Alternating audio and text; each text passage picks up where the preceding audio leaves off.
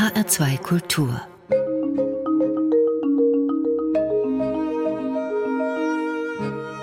Doppelkopf Ihr Gastgeber heute ist Stefan Hübner und mit mir am HR2 Doppelkopftisch sitzt eine Frankfurterin, die so vielfältig ist, dass man sie eigentlich nur als Universalkünstlerin bezeichnen kann. Herzlich willkommen, Michelle Spillner. Ja, vielen Dank für die schöne Ankündigung. Frau Spillner, Universalkünstlerin, das lässt ja jetzt sehr viele Schlüsse und Interpretationsmöglichkeiten zu. Was sind denn diese ganzen unterschiedlichen Dinge, mit denen Sie Ihr Leben füllen? Oh, wow. Also, ja, das ist, also ich bin, ursprünglich bin ich Journalistin, gelernte Zeitungsredakteurin. Ich zaubere. Ich habe mittlerweile auch ein Stand-up-Programm im kabarettistischen Bereich. Ich fotografiere.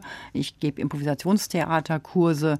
Ja, und ich leite ein Fachmagazin für Zauberkunst. Das sind jetzt so die wesentlichen Dinge. Ich könnte jetzt noch ein paar mehr aufzählen, aber das würde dann nach Angeberei klingen.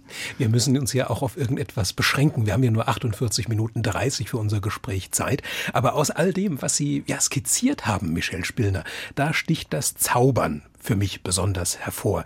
Also eine Kunst, die man ja ansonsten eher mit Männern vielleicht in Verbindung bringt. David Copperfield, Siegfried und Roy, die Ehrlich Brothers. Haben Sie eine Erklärung dafür, warum Zaubern so männerfixiert ist?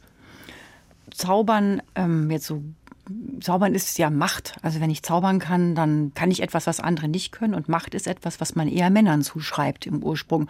Ich glaube, das ist ein Grund.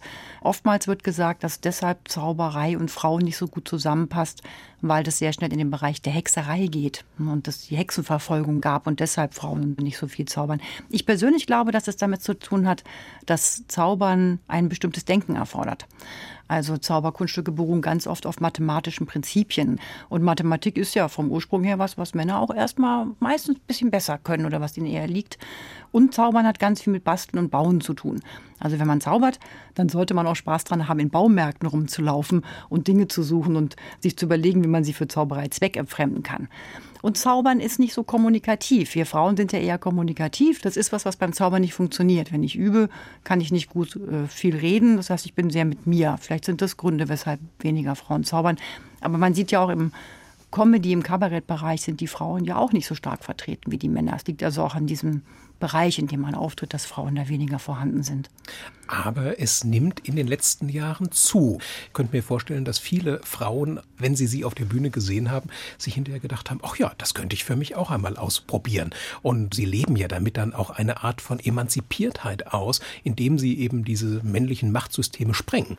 Ja, das ist natürlich nicht ähm, der Ansatz, aber es passiert. Also zum einen, Sie haben recht, es werden mehr als ich mit der Zauberei begonnen habe, so Anfang der 90er Jahre, da waren es viel weniger Frauen, die zauberten. Und ich kann mich erinnern, ich habe mal nachts um eins in der Köln in der Küche mit einer Zauberkollegin zusammengesessen und wir haben über Kartentricks gefachsimpelt und dann meinte sie irgendwann, ach guck mal, das ist gerade der Deutsche Zauberfrauenkongress. Und dann habe ich gesagt, ja, und es sind doch alle gekommen, nämlich wir beide, ja. Das waren wirklich sehr wenige. Mittlerweile gibt es viel mehr Frauen. Es gab mal einen Deutschen Zauberfrauenkongress, der hat sogar mal in Darmstadt stattgefunden. Da waren es dann über 20 Damen. Das ist schon viel.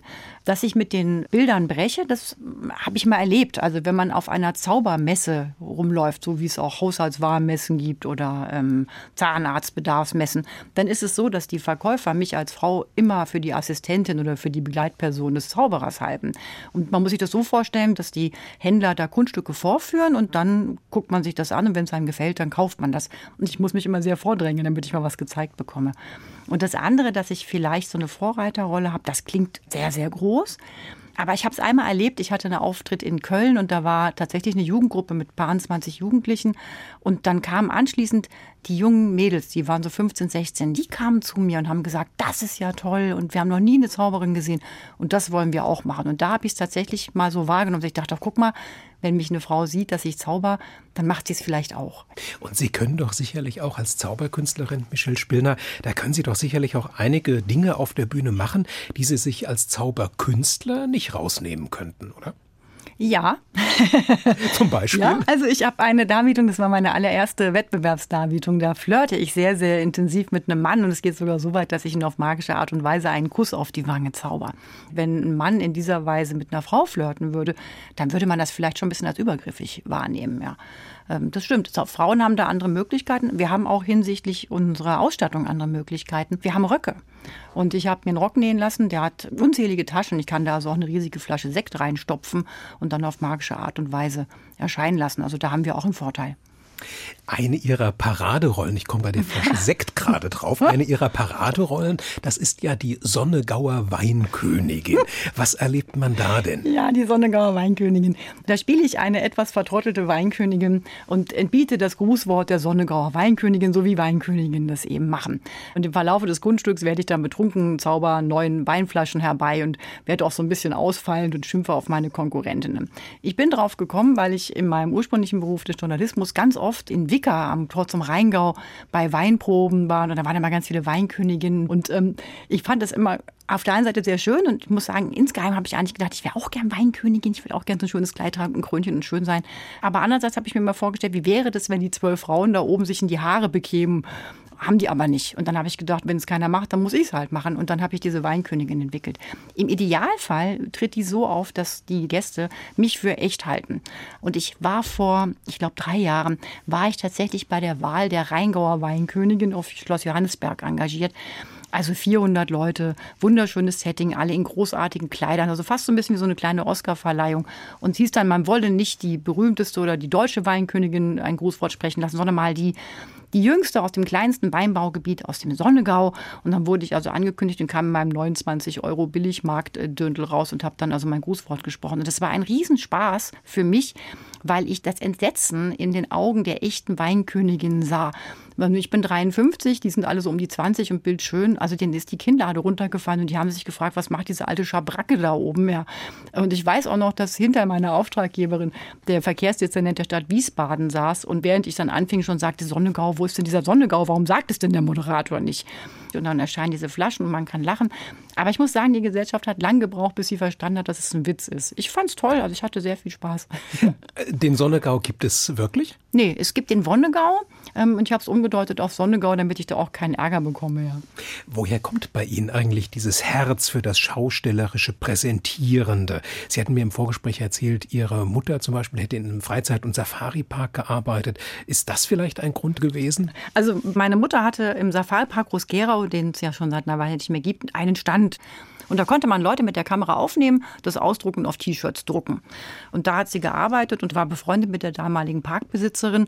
Und die hatte kleine Löwenbabys, die ähm, von den Eltern abgelehnt worden waren. Und meine Mutter hat ein großes Herz für Tiere. Das heißt, die brachte dann abends zu uns nach Hause in den 17. Stock eines Hochhauses und hat das seinem das erste Löwenbaby mit, das wir dann hochgepäppelt haben. Daraus wurden dann über zehn.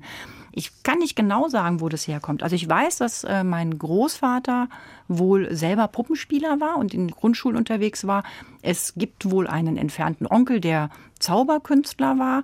Und so die erste Bühnenluft habe ich im Kinderhort geschnuppert. Ich durfte damals bei einer Sommeraufführung den Zoodirektor spielen und vielleicht hat es da angefangen. Aber vermutlich kommt aus dieser Zeit auch so ein bisschen Ihre Liebe fürs Fotografieren und Ihre Liebe für Katzen. Kann das sein? Ja, auf jeden Fall, also ich mag Katzen sehr, sehr gerne und äh, die Liebe zur Fotografie, ja. Wir haben damals, um die Kosten für die Behandlung dieser kleinen Löwenbabys, was wir ja privat gemacht haben, ein bisschen zu decken, haben wir angeboten, dass Parkbesucher sich über eine Polaroid-Kamera mit dem Löwenbaby auf dem Arm fotografieren lassen durften. Und da habe ich unheimlich viele Bilder gemacht und eben auch gelernt, einen vernünftigen Ausschnitt zu ziehen. Und ich glaube, das könnte sein, dass da die Fotografie angefangen hat, ja. Und mit ihrer Liebe zu den Katzen, Michelle Spillner, mit der hat auch ihr erster Musikwunsch etwas zu tun. Es ist das Katzenduett. Zugeschrieben wird das meistens Giacchino Rossini. Um, mit diesem Stück, mit dem verbinden Sie ja offenbar noch mehr als nur so die bloße Freude an den schnurrenden Vierbeinern. Ich mag dieses Stück deshalb so gerne, weil es das erzählt, woran ich unheimlich viel Freude habe, nämlich an Kontrasten. Ich mag Kontraste sehr gerne und ich mag ganz gerne das, was man so als Statusbruch bezeichnet. Also etwas, was sehr wertig, was sehr ernsthaft ist, durch etwas sehr Lustiges zu brechen. Und genau das ist es, was diese Musik vereint. Ich glaube, da sollte man gar nicht so viel verraten. Aber wir haben eine Version rausgesucht, wo diese Brüche besonders hervorgekehrt werden. Normalerweise wird das Katzenduett gesungen von zwei Sopranistinnen. Wir hören jetzt auch eine Sopranistin, nämlich Christa Ludwig, und sie wird akkompaniert von Walter Barry, einem Bassbariton, und am Klavier spielt Gerald Moore.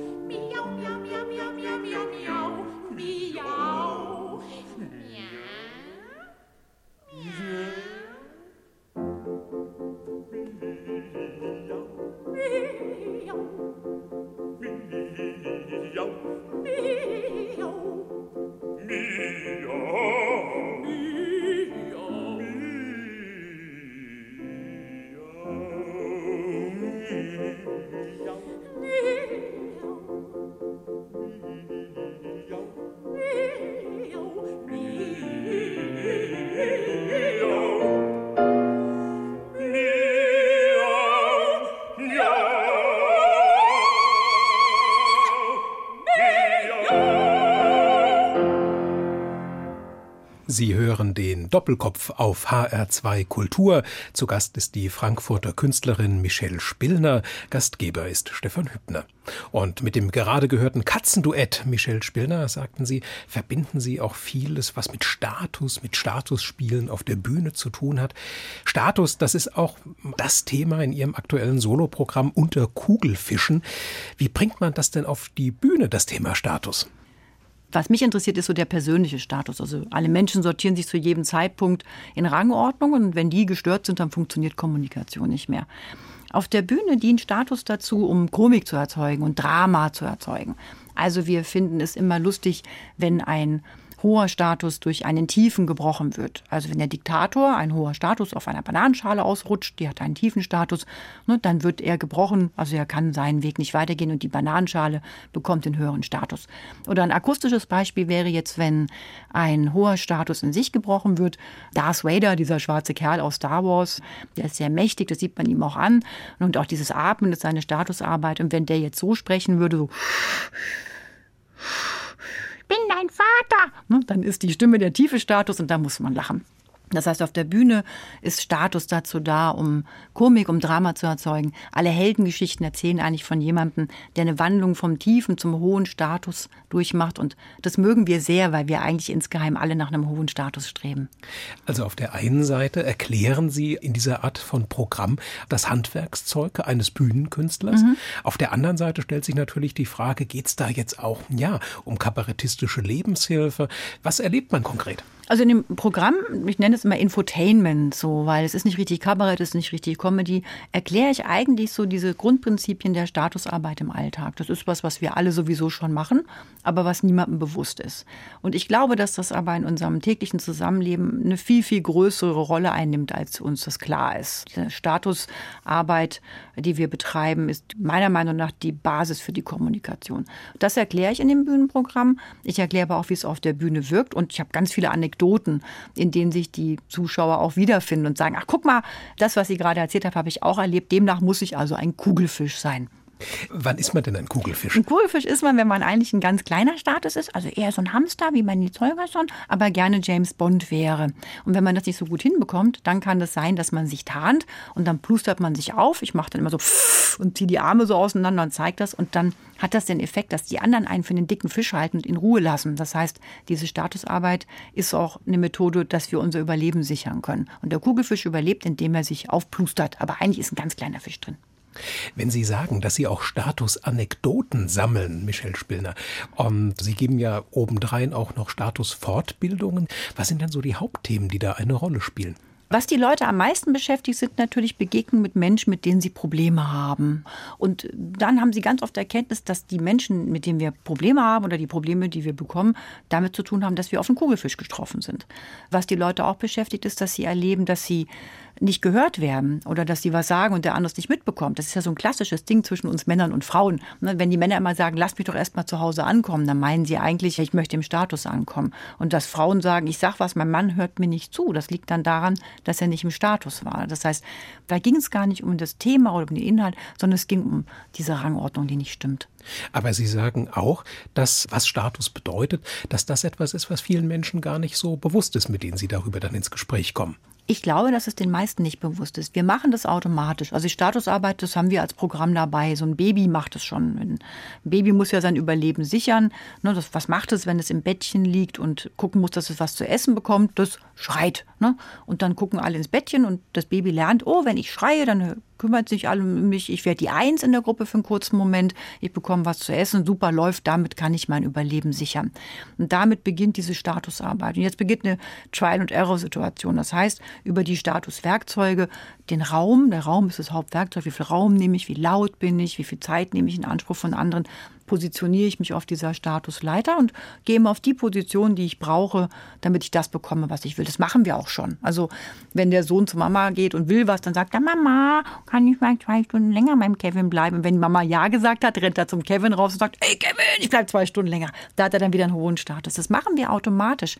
Wenn Sie dieses Thema auf der Bühne aufgreifen oder eben auch in Fortbildung, geht es am Ende dann darum, anzuleiten, dass alle irgendwie auf einen Status kommen oder dass man sich einfach besser versteht? Mhm. Es geht darum, Status zu erkennen, also zu gucken, welchen Status habe ich gerade. Status ist ja nichts Statisches, es verändert sich, je nachdem, in welchem Kontext ich bin. Ich habe in meiner eigenen Familie als Mutter einen anderen Status, als wenn ich als Tochter in die Familie meiner Eltern zurückgehe oder wieder einen anderen zum Beispiel bei Elternabenden. Und deshalb dauern Elternabende oft so lange, weil das eine der wenigen Gelegenheiten für Erwachsene ist, mit der Statusarbeit nochmal ganz neu durchzustarten. Dann dauert es länger.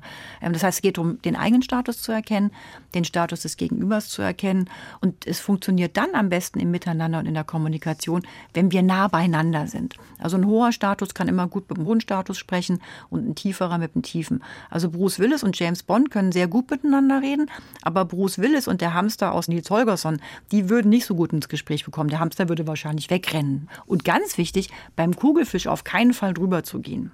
Was passiert da? Der, der, Kugelfisch hat ja gelernt, er muss immer die Eins sein, ne? sonst passiert ihm was. Und wenn ich drüber gehe, dann will der ja wieder die Eins sein. Und wenn ich wieder drüber gehe, will er wieder die Eins sein. Und dann explodiert er. Wenn Sie sich auf der Bühne den Kugelfischen widmen, unter Kugelfischen, so heißt Ihr aktuelles Bühnenprogramm, Michelle Spielner, wird da auch gezaubert? Also wirklich zaubern tue ich nicht, aber ich bin über die Zauberkunst zum Statusthema gekommen, weil in der Tischzauberei, also wenn man direkt an einen Tisch kommt mit vier, fünf, sechs Personen, da habe ich ganz oft erlebt als Zauberkünstlerin, dass ich gar nicht zaubern konnte, sondern dass ich demontiert wurde. Also man hat mir das Kartenspiel weggenommen hat gesagt, wir müssen so gucken, wie sie es wiederkriegen. Mir hat auch ein Zuschauer mal eine Gabel in die Pobacke gesteckt. Also ganz merkwürdig, ja. Und ich habe mich dann gefragt, warum ist es so? Warum darf ich nicht einfach zaubern? Und habe dann erkannt, ah, es liegt daran, dass ich die Statusregeln an diesem Tisch nicht beachte. Im Zusammenhang mit Status, da zitieren Sie gerne den Regisseur Peter Brook mit mhm. dem Satz, wenn ein Mensch durch einen Raum geht und ein anderer schaut ihm dabei zu, so ist der, der da läuft, auf einer Bühne. Und bevor Sie selber auf die Bühne gingen, Michelle Spielner, da haben Sie ja auch sehr vielen Bühnenkünstlerinnen und Künstlern zugeschaut. Als Fotografin waren diese Beobachtungen, die Sie dabei gemacht haben, ja für Sie auch so ein bisschen der Motor, es dann selber auch mal auf der Bühne zu versuchen? Mm, der Motor, selber auf die Bühne zu gehen, war ein Zauberkünstler, in den ich mich verliebt hatte. Der äh, spielte damals im Neuen Theater Höchst und dann habe ich ganz viele Fotos von ihm gemacht und ähm, habe versucht natürlich da einen Kontakt hinzubekommen. Tatsächlich wollte er dann Fotos von mir haben und wollte wollte sie bezahlen. Und ich habe dann aber gesagt, nee, nee, ich will kein Geld, ich will lieber mal auf einen Zauberkongress, weil ich will mal tausend sehr gut aussehende Männer auf einem Kongress sehen.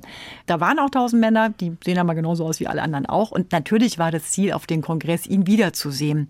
Und als ich dann dort war, habe ich mir aber ein paar Requisiten gekauft, so ein bisschen Seil und ein Buch, weil ich dachte, hat man mal, wer weiß, wofür es gut ist. Und als ich nach Hause gekommen bin, habe ich angefangen, mit Spielkarten rumzuspielen und in diesem Buch zu lesen. Und ich fand den Umgang mit diesen Karten, dieses Rauschen und diese Fächer so schön. Und da habe ich Feuer gefangen. Fotografin, Bühnenkünstlerin, Trainerin.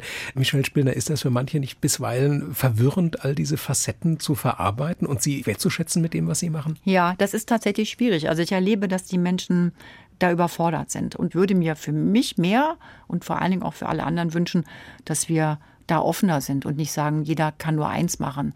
Also ich glaube auch, dass so wie die Welt sich entwickelt. Wir haben keine geraden Lebensläufe mehr. Es wird viel mehr so sein, dass man an einem bestimmten Punkt anfängt und woanders endet. Also vielleicht lernt man Chemiefabrikant und dann wird man Reisebürobesitzer und irgendwann zaubert man und dann endet man in seinem Beruf als Koch oder Friseur. Ich glaube, dass diese geradlinigen Lebensläufe verschwinden und dafür brauchen wir aber auch die Bereitschaft und die Offenheit und auch die Freude daran, viele unterschiedliche Dinge zu tun und zu können. Und was gibt Ihnen diese Vielfalt ganz persönlich? Also zum einen, ich liebe die Abwechslung. Und das andere ist, alles, was ich da mache, hat ja eigentlich eine Wurzel. Am Ende ist es immer, ich betrachte die Menschen und das Leben, beobachte, was da läuft und das, was ich dort wahrnehme, verarbeite ich weiter. Und das erzählten Sie im Vorgespräch, diese Vielfalt schafft für Sie auch Unmengen wertvoller Erinnerungen, was uns zum nächsten Musikwunsch von Ihnen führt, Michelle Spillner. Barbara Streisand haben Sie mitgebracht. Mhm. Wie fügt sie sich in diesen Kosmos ein? das ist ein relativ schnulziges Lied, aber ich muss zugestehen, ich bin auch ein bisschen romantisch. Sie singt davon, äh, dass wir, wenn wir zurückblicken, an was werden wir uns erinnern? Und im Endeffekt ist das Leben ja nichts anderes, als dass wir einen großen Erinnerungsteppich weben. Also in jedem Moment, den ich was tue, so wie ich jetzt hier sitze, packe ich ein kleines Stückchen zu meinem Erinnerungsteppich dazu. Und wenn ich irgendwann alt bin, kann ich auf diesen Teppich zurückblicken. Und da finde ich das ganz toll, dass so viele unterschiedliche Sachen in meinem Teppich drinstecken. Und mein Ziel ist es, wenn ich zurückblicke, dass ich sagen kann, das war wirklich toll und ich habe einen tollen Teppich gewebt. Ja. Barbara Streisand.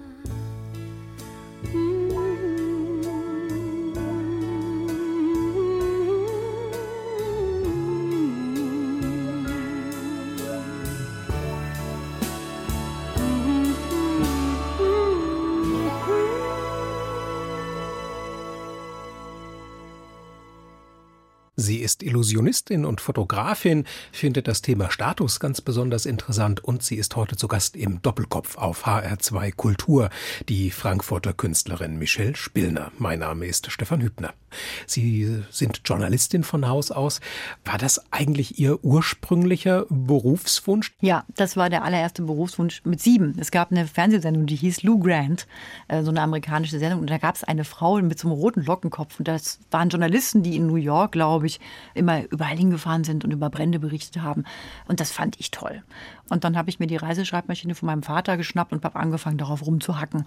Mit 13 hatte ich dann das erste, in Anführungszeichen, Buch fertig. Das waren so paar 30 Seiten im Stil von Hanni und Nanni, die davon erzählten, von einer Frau in einem gelben Kleid mit schwarzen Punkten. Das war ganz wichtig, die also tolle Sachen in der Schule erlebt. Und das durfte ich dann auch in der sechsten Klasse vor meiner Klasse vorlesen. Und dann haben alle gesagt, du wirst mal Schriftstellerin.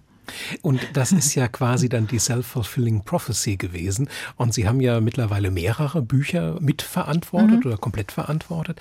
2018 erschien als eines der ersten großen Projekte Nur nicht aus Liebe weinen. Und das war die Biografie der Schlagerlegende und Schauspielerin Dunja Reiter. Wie kam es denn dazu? Ja, da hat äh, der Journalismus quasi der Schriftstellerei die Hand gereicht. Ich hatte für die Frankfurter Neue Presse, für die ich damals als freie Journalistin für die Hessenredaktion tätig war, ein Porträt über Dunja Reiter geschrieben und ähm, hatte sie bei dem Interview gefragt, ob sie denn mal ihre Memoiren schreiben möchte. Da war sie, glaube ich, 70, 71 und hat sie gesagt, ach, das mache ich mal, wenn ich alt bin, was ich total schön fand. Und danach, als der Text erschienen war, hat sie mich nochmal angerufen und gefragt, ob ich denn mit ihr nochmal essen gehen wollte, weil sie wollte noch was besprechen und sich bedanken. Und habe ich noch gedacht, boah, ich habe keine Zeit. Ja, bin aber dann nochmal hingefahren und dann hat sie gesagt, ihr hätte das so gut gefallen, sie hätte sich so darin wiedergefunden in dem Text, ob ich mir vorstellen könnte, mit ihr zusammen diese Biografie zu schreiben. Und so ist ist es dann passiert. Wie gut sowas wird, hat natürlich immer mit dem Gegenüber zu tun. Und Dunja Reiter ist jemand, die nicht nur eben Zahlen und Daten und Fakten erzählt, sondern die sich sehr, sehr öffnet und sehr emotional erzählt, sodass man tatsächlich da sehr gut eintauchen kann. Ist wirklich eine beeindruckende Frau. Haben Sie für solche großen Schreibprojekte eigentlich einen speziellen Ort, an dem sich in so einer Situation die Sätze besonders gut formen mhm. lassen? Ich meine, Sie leben ja zum Beispiel in einem Pfarrhaus in einem Frankfurter Vorort mit einem großen Garten. Ist das vielleicht so ein Seelenort, wo Sie dann ja die Gedanken fließen lassen können? Genau, das ist der Ort. Also am allerliebsten sitze ich da von April an im Garten äh, neben so einem kleinen Tümpel, den wir da haben, da rauscht dann das Wasser und sitze im Freien unter einem Sonnenschirm und habe meinen Laptop dabei und einen kleinen Block und einen Stift und dann schreibe ich los. Und da habe ich oft dann für das eigene Buch, habe ich dann im Prinzip einen Sommer verbracht, ja. War denn diese Zusammenarbeit mit Dunja Reiter möglicherweise auch so der Dammbruch für ihr zweites Buch, das mhm. 2019 rauskam? Ja. Titel Der beste Sommer unseres Lebens? Ja, tatsächlich war das Buch mit Dunja Reiter der Türöffner, der Adeo Verlag, in dem das Buch von Dunja Reiter erschien erschienen ist, dem hat das so gut gefallen, dass die gesagt haben, Mensch, Frau Spillner, haben Sie nicht Lust, noch was anderes zu schreiben? Hätten Sie noch andere Themen? Und ich war so ein bisschen überrumpelt und habe dann mehrere Themen hingeworfen. Und unter anderem habe ich gesagt, man könnte auch eine Geschichte machen über Frauen in einer Reha-Klinik nach einer Krebserkrankung. Und da haben die gesagt, ach, das finden wir spannend. Gut, und dann haben wir das gemacht. Ja. Das war dann aber ein Buch, in dem Sie viele auch persönliche Erfahrungen verarbeitet haben. Genau, das ist meine eigene Geschichte, die da zu dem Zeitpunkt, als ich es geschrieben habe, schon zehn Jahre her war. Ich hatte mit 40 eine wirklich überschaubare Krebserkrankung, einen Unterleibskrebs und habe dann sechs Wochen in einer Reha-Klinik an der Ostsee verbracht und muss tatsächlich sagen, dass das so mit die sechs besten sechs Wochen meines Lebens waren. Wir waren mit vier Mädels immer unterwegs, war so ein bisschen wie so ein Pensionatsurlaub. Wir haben lustige Sachen gemacht, wir haben heimlich gezeltet und äh, naja, ähm, ja, was man eben so in einem Mädchenpensionat machen würde. Und ähm, habe damals auch tatsächlich schon ein paar Notizen gemacht und habe mir dann überlegt, oh gut, da könnte man ein Buch draus machen. Das ist aber jetzt, vielleicht klingt das ein bisschen trivial nach dem Motto, ach, die fragen die nach einem Buch und dann schreibt sie halt das. Tatsächlich habe ich darin auch eine Chance gesehen. Was mich immer gestört hat, wenn es um das Thema Krebs geht, also sowohl in Büchern äh, oder auch in Verfilmungen, dann ist es immer so, dass wir in der Regel erzählt bekommen, jemand bekommt die Diagnose und dann werden wir Zeuge dieser Therapie und irgendwann ist die Therapie zu Ende, die Chemotherapie ist vorbei, die Haare sind weg und dann entweder hat der Protagonist überlebt, dann sind alle froh oder er stirbt. Leider ja nun auch bei Krebs. Und ich habe mich immer gefragt, warum fängt die Geschichte nicht an der Stelle an, an der die Therapie beendet ist und im Prinzip der Neustart des Lebens beginnt. Und das ist das, was ich in meinem Buch machen wollte, zu sagen, da wo alle anderen Geschichten enden, wo es ja eigentlich erst spannend wird, was macht so eine Diagnose mit einem, wie geht es danach weiter, da soll meine Geschichte beginnen. Sie sprechen in einer sehr sachlichen und zugleich irgendwie sehr positiven Art und Weise über diese Phase in Ihrem Leben, Michel Spielner. Welche Türen haben sich denn für Sie danach geöffnet? Die Krebserkrankung war gut. Also das klingt jetzt ein bisschen blöd. Ähm, ich habe als Journalistin immer mal wieder vorher mit Menschen zu tun gehabt, die Krankheiten hatten, die zumindest zu einem bestimmten Zeitpunkt lebensbedrohlich waren oder erschienen. Und wenn sie das überstanden hatten, habe ich oft erlebt, dass die gesagt haben, oh, das war das Beste, was mir je passiert ist. Und da habe ich immer gedacht, nee, man kann sich ja auch alles schönreden, ja. Und tatsächlich ist ja auch eine Krebserkrankung nichts, was man sich wünschen sollte. Zumal es ja nun leider bei vielen so ist, dass sie es nicht überleben. Aber wenn man die Fähigkeit hat, das als etwas zu verstehen, was einen Impuls gibt, anschließend nochmal neu durchzustarten, dann ist es wirklich das Beste, was passiert ist. Und bei mir war es so. Ich habe nach der Krebserkrankung habe ich mein Leben geändert. Mir ging es damals so, dass ich mit kurz vor 40 die Diagnose bekommen habe und dachte natürlich, oh Gott, jetzt muss ich sterben, was man ja nicht muss. Aber ich habe gedacht, das war's jetzt. Und jetzt habe ich die ganze Zeit nur gearbeitet und ich wollte doch immer noch zelten gehen. So ein Mist, ja. Und dann habe ich mir überlegt, okay, letztes Mal zelten war ich damals äh, mit zwölf. Also 28 Jahre war es her, dass ich zelten war. Und dann dachte ich, okay, wenn ich jetzt sofort zelten gehen würde, was ja nicht geht, weil ich muss mich jetzt erstmal um den Krebs kümmern. So, aber wenn ich sofort gehen würde und würde aber im selben Rhythmus weitermachen und angenommen, ich werde jetzt doch noch 80, dann hieße das, dass ich in meinem Leben dreimal selten war. So, und dann habe ich mir aus, so vorgestellt, ich komme an der Himmelstür an und da oben macht jetzt einer auf, sagen wir mal Jesus, und sagt, hey Mensch, da bist du ja jetzt, ja, äh, was hast du so deinem Leben gemacht, was mochtest du denn gerne? Und dann würde ich sagen, ja, Zelten, ich fand Zelten immer ganz toll. Und dann würde der sagen, ja, großartig, wie oft warst du denn Zelten? Und dann würde ich sagen, ja, dreimal. Also dann würde ich ehrlich gesagt an Jesus Stelle sagen, sag mal, spinnst du? Ja, ich habe dir 80 Jahre gegeben und du sagst, du magst zelten und warst nur dreimal zelten, da ist doch irgendwas schiefgelaufen. Und der Gedanke hat dazu geführt zu sagen, hier läuft was schief. Ich möchte mehr Freiheit, mehr Gestaltungsspielraum in meinem Leben haben. Ich will nicht über Arbeitszeiten reden, sondern über Inhalte. Und das hat mich dazu bewogen, dann zu sagen, ich gebe eine Festanstellung auf und dann ist ganz viel danach gekommen. Danach kam das Soloprogramm im Zaubern, das Kugelfischprogramm, die Bücher, die ich geschrieben habe. Alles, was ich heute mache, außer den Journalismus, würde ich nicht machen, wenn ich damals diese Krebserkrankung nicht gehabt hätte. Ja. Vor diesem Hintergrund, Michel Spillner, da wirkt Ihr nächster Musikwunsch fast wie ein Destillat hm. all dieser Erfahrungen. Don't Wait heißt er. Mhm. Das ist von den Germain Sisters. Das sind australische Schwestern, die vor zwei, drei Jahren in Deutschland unterwegs waren.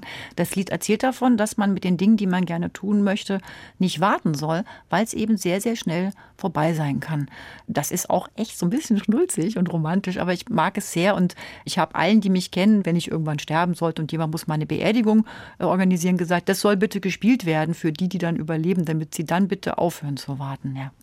Unterstützt werden die Germain Sisters bei diesem Titel von ihrem Bruder Charlie Germain und wir hören den Titel jetzt Don't Wait.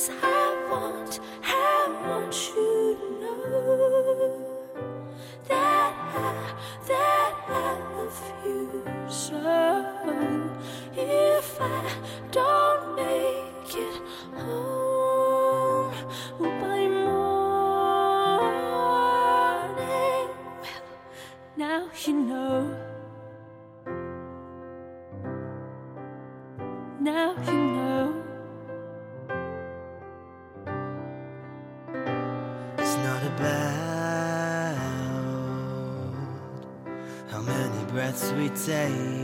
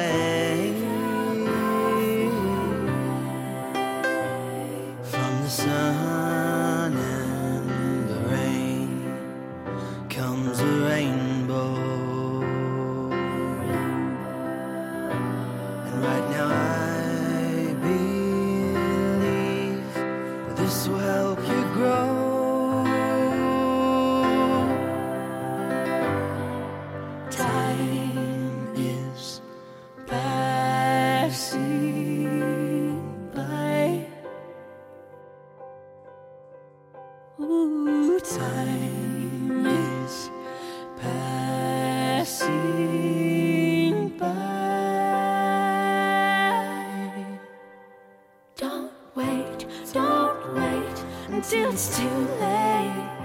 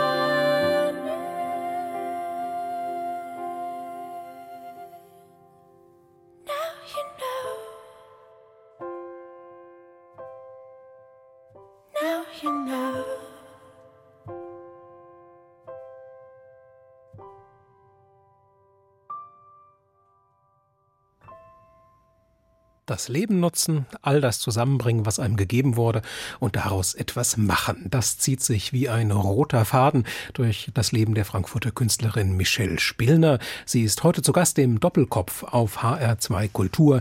Gastgeber ist Stefan Hübner. Ein Herzensanliegen haben Sie, Michelle Spillner, in dem sich ja im Prinzip all das vereint, was Ihnen wichtig ist. Das Zaubern, das Schreiben, das Fotografieren, das Weiterentwickeln anderer. Und dieses Herzensanliegen, das hört auf den Namen Magie. Was verbirgt sich hinter diesem Namen konkret? Also die Magie ist das Fachmagazin des Magischen Zirkels von Deutschland. Der Magische Zirkel von Deutschland ist die Vereinigung der Berufs- und Amateurzauberkünstler mit ungefähr 3000 Mitgliedern und alle, die da Mitglied sind, können die Magie lesen. Die Magie ist so ein DIN A4-Format, so wie der Stern, ein bisschen größer als der Spiegel und äh, hat mindestens 52 Seiten, meistens haben wir mehr und erscheint bis auf einen Monat einmal im Monat. Und da sind Kunststückbeschreibungen drin, Besprechungen von Künstlern, Vorstellungen von Zauberkünstlern. Es geht also um Zauberkunst und um alles, was damit zu tun hat, also Schauspiel, Stimmbildung, alles, was die Zauberkünstler braucht. Und das ist auch gleichzeitig das Mitteilungsorgan des magischen Zirkels. Und der magische Zirkel, der wurde ja 1912 in Hamburg gegründet. Jetzt sind Sie nicht nur Redakteurin der Magie, Sie sind auch Vorstandsmitglied im magischen Zirkel mhm. von Deutschland, kriegen darüber halt auch mit, wie sich diese Kunstform entwickelt. Was nehmen Sie da momentan an besonderen Trends wahr?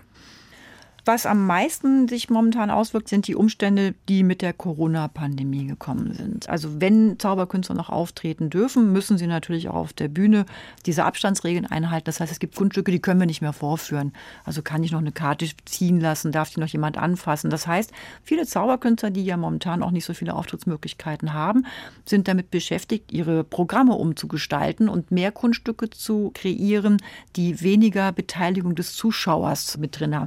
Das Zweite, was passiert ist, dass auch die Digitalisierung in der Zauberkunst ein kommt. Das heißt, das, was Zauberkünstler am Anfang gemacht haben, der Pandemie, die haben einfach die Kamera angemacht und haben sich genauso vor die Kamera gestellt wie auf der Bühne und haben da gezaubert. Es hat sich aber sehr schnell gezeigt, dass dieses Bühnenformat sich über die Kameraübermittlung nicht unbedingt überträgt. Das heißt, wenn ich vor der Kamera zauber, dann kann ich nicht mit denselben Methoden die Dinge umsetzen. Ich brauche neue Arten, was zu erzählen. Das Erstaunliche ist, dass obwohl diese Digitalisierung damit Einzug hält, es immer noch Zauberei ist. Also man nicht sagen kann, das geht jetzt nur, weil das über einen Programmiertrick oder sowas geht und es bleibt Zauberei. Und da entwickelt sich im Moment unwahrscheinlich viel. Glitzernde Kiste entnehme ich dem, das war gestern. und heute geht es eher jetzt um iPad und Co. Genau, also ein ganz bekanntes Beispiel ist Simon Piero. Den kennt man vielleicht aus Verstehen Sie Spaß. Das war da so ein Lockvogel immer wieder oder ist auch immer noch. Ähm, und Simon Piero ist der iPad-Zauberer. Das heißt, der hat angefangen mit dem iPad zu zaubern. Das heißt, er macht das an. Man sieht auf dem Bildschirm zum Beispiel einen Apfel und dann greift er rein und hat plötzlich den Apfel in der Hand. Also er kann Dinge von dem Bildschirm materialisieren. Aber der geht jetzt noch viel weiter. Das heißt, der macht Online-Shows und zwar interaktiv. Das heißt, er kann in so einem digitalen Chatroom mit 400 Menschen von jemandem, der in Atlanta oder sonst wo sitzt, die Gedanken lesen. Sowas zum Beispiel. Simon Piero ist sicherlich auch ein Mitglied im magischen Ja. Zirkel von Deutschland. Ich denke mal, dass eigentlich ja jeder Zauberer, der was auf sich hält, Mitglied in diesem Verein ist, oder? Jein, also ich will jetzt den Verein nicht schmälern, aber Mitglied im Verein zu sein, ist nicht automatisch ein Gütesiegel. Man kann auch nicht Mitglied im magischen Zirkel sein und kann ein ganz toller Zauberer sein und umgekehrt kann man auch Mitglied im magischen Zirkel sein und mehr so dabei sein und zu Hause ein bisschen zaubern. Ja. Aber Sie müssen uns also ein bisschen Einblick doch vielleicht mal gewähren, was einem so das Vereinsleben im magischen Zirkel so zu bieten hat, Ah ja. außer der Magie. Der magische Zirkel setzt sich im Prinzip aus rund 80 Ortszirkeln in Deutschland zusammen. Der hat ja auch eine Bundesstruktur und dann gibt es eben die Strukturen, die sich runterbrechen. Und in den Ortszirkeln kann man sich treffen. Die haben dann zweimal im Monat im Regel ein Treffen und dann ist man da zwei, drei Stunden zusammen. Die zeigen sich gegenseitig Kunststücke und lernen dabei. Das ist so das Zirkelleben. Wenn man Mitglied im Zirkel ist, hat man den Vorteil, dass man eben das wunderbare Vereinsmagazin Magie erhält. Der magische Zirkel von Deutschland organisiert auch die deutschen Meisterschaften im Zaubern. Wer sich dort qualifiziert, darf dann zur Weltmeisterschaft im Zaubern fahren. Man hat Zugriff auf die Bibliothek des Magischen Zirkels von Deutschland. Und vor allen Dingen, ich glaube, das Netzwerken ist das ganz Wichtige. Ja. Aber Sie haben eben gerade ein ganz spannendes Wort erwähnt, nämlich die Zauberwettbewerbe bis hin zur Weltmeisterschaft. Das heißt, der Kunstform des Zauberns, der liegt auch so etwas sehr Sportives und so ein sich ja untereinander messen wollen zugrunde. Also der Begriff des Sportiven, da würden wahrscheinlich einige Leute widersprechen. Also ja, es gibt diesen Wettbewerb, es gibt die Vorentscheidung im Zaubern, da tritt man an, dann braucht man eine Darbietung von zehn Minuten, es gibt eine Jury, die die beurteilt, wie im Eiskunstlauf. Ne? Und da muss man eine bestimmte Punktzahl erreichen. Und wenn man die hat, dann kriegt man einen der vorderen Plätze, darf zur deutschen Meisterschaft und dann zur Weltmeisterschaft.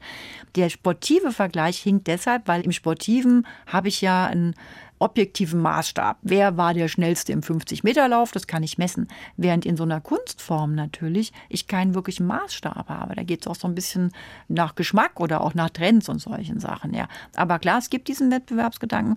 Wir machen das zum einen, weil wir wollen, dass die Zauberer einen Anlass haben, an Dingen zu arbeiten. Und über den Wettbewerb haben sie den Effekt, man präsentiert sich bei einem Wettbewerb und kommt darüber ins Gespräch mit anderen, die auf einen zukommen und einem Tipps geben und Hinweise. Und jetzt beginnt das Netzwerken und dann im Idealfall fangen die Zauberer an, miteinander gemeinsam in Gruppen weiterzuarbeiten. Und natürlich ist es toll, wenn man bei so einem Wettbewerb mal einen Preis gewonnen hat, weil man letztlich damit werben kann. Wenn jemand einen Preis gewonnen hat, dann kann man auch als Kunde, wenn ich sehe, derjenige hat einen Preis gewonnen, kann ich eigentlich davon ausgehen, dass ich es mit einem guten Künstler zu tun habe. Sie haben jetzt ja selber auch an diversen solcher Wettbewerbe teilgenommen, Michel Spillner. Was ist Ihnen da noch so in Erinnerung, so aus der Vorbereitungszeit? Oder wie, wie fühlt man sich vor dem Auftritt? Oder was hat es Ihnen hinterher gebracht? Ja, also am meisten ist mir in Erinnerung ähm, bei der Weltmeisterschaft der Zauberer, die war damals in Dresden, das war kurz nach dem Mauerfall, dass ich morgens um halb vier in der Badewanne saß, weil die Proben für die Klosterwettbewerbe, in denen ich dabei war, begannen um halb sieben. Also so Tischzaubern. Tischzauber, Kloster, Tischzauberei. Das heißt, ich habe morgens um halb vier in der Badewanne gesessen, um wach zu werden und mich vorzubereiten und habe dann nochmal meinen Text für meine Darbietung, ähm, bin ich nochmal durchgegangen und hab aber irgendwann innegehalten, habe mich gefragt, was mache ich hier eigentlich?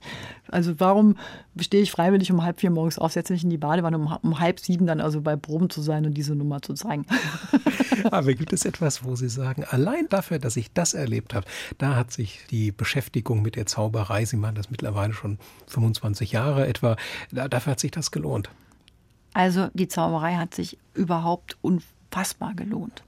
Die Zauberei hat dadurch, dass ich mich ja nicht nur mit den Trickgeheimnissen beschäftigt habe, sondern ganz viel mit Schauspiel, mit Improvisationstheater, mit diesen Statusthemen, mit der Frage der Bedeutungen, die wir den Dingen geben, die keine haben, und mit dem Grundprinzip des Lebens zu sagen, alles, was kommt, ist ein Angebot. Das ist ein Satz von der Bühne, dass man sagt, alles, was kommt, ist ein Angebot. Das hat mich zu einem anderen Menschen gemacht. Tatsächlich. Und es hat auch dazu geführt, dass ich, glaube ich, 90 Prozent der Menschen, die ich meine Freunde nenne, nicht kennen würde, wenn ich nicht zaubern würde. So, so weit geht es. Es gibt also nicht nur den einen Moment, sondern die Zauberei hat faktisch mich und mein Leben komplett verändert. Deshalb bin ich wahnsinnig dankbar, dass ich da drauf gekommen bin. Und zum Abschluss des heutigen Doppelkopfs auf HR2 Kultur, da haben Sie uns, Michel Spillner, noch ein Stück mitgebracht, das in der ja erwähnten Zauberwettbewerbsnummer in Dresden eine große Rolle gespielt hatte. Was werden wir hören? Ah, wir hören von Dave Brubeck Take Five. Das ist die Anfangsmusik meiner ersten Wettbewerbsdarbietung. Ähm, und damals war es so, dass ich auf keinen Fall rauskommen wollte, wollte sagen, guten Tag, mein Name ist Michelle, nicht Zauber jetzt. So was viele machen, sondern ich wollte, dass ich das von selber erzählt. Das heißt, ich wollte diese Musik anfangen und in der Version für die Bühne ist es so, dass die Musik irgendwann abbricht und aus dem Off eine Stimme kommt, sagt, Michelle, ich bin's, dein Traummann. Und dann bin ich ganz nervös und gucke rum. Dann sagt er hier, nein, hier, genau. Ich gebe also vor, dass ich meinen Traummann im Publikum finden würde. Und oh, by the way sagt quasi die Stimme vom Band meinen Namen. Das fand ich ein bisschen netter. Vielleicht doch am Rande dazu. Ich habe damals die Inszenierung so gewählt, dass es ein Traummann ist, der im Publikum sitzt, weil ich war unfassbar nervös. Also ich habe wirklich gezittert wie Espenlaub. Und mein Regisseur, der Gaston Florin, der damals mit mir gearbeitet hat, hat gesagt, wenn wir es nicht wegbekommen, dann müssen wir einen Weg finden, dass du die Erlaubnis zum Zittern hast. Und die Erlaubnis zum Zittern war, wir müssen dich in der Inszenierung in eine Situation bringen, in der du zittern darfst und vielleicht sogar solltest, weil der Zuschauer daran mehr Spaß hat. Und dann war eben die Situation, dann meldet sich der Traummann und die Michelle fängt an zu zittern. Jetzt durfte ich das. Blöderweise habe ich es dann nach einer Weile nicht mehr. Ja, musste ich dann so tun, als ob. Und das, was wir jetzt hören, ist die Beginnmusik von dieser Darbietung damals. Take Five vom Dave Brubeck Quartett führte ja vor etwa 25 Jahren Michel Spillner hinein in die große Welt der Zauberkunst. Heute führt uns dieser Titel obendrein aus diesem HR2 Doppelkopf hinaus ins weitere Programm. Vielen Dank für Ihren Besuch, Michel Spillner. Gastgeber war Stefan Hübner.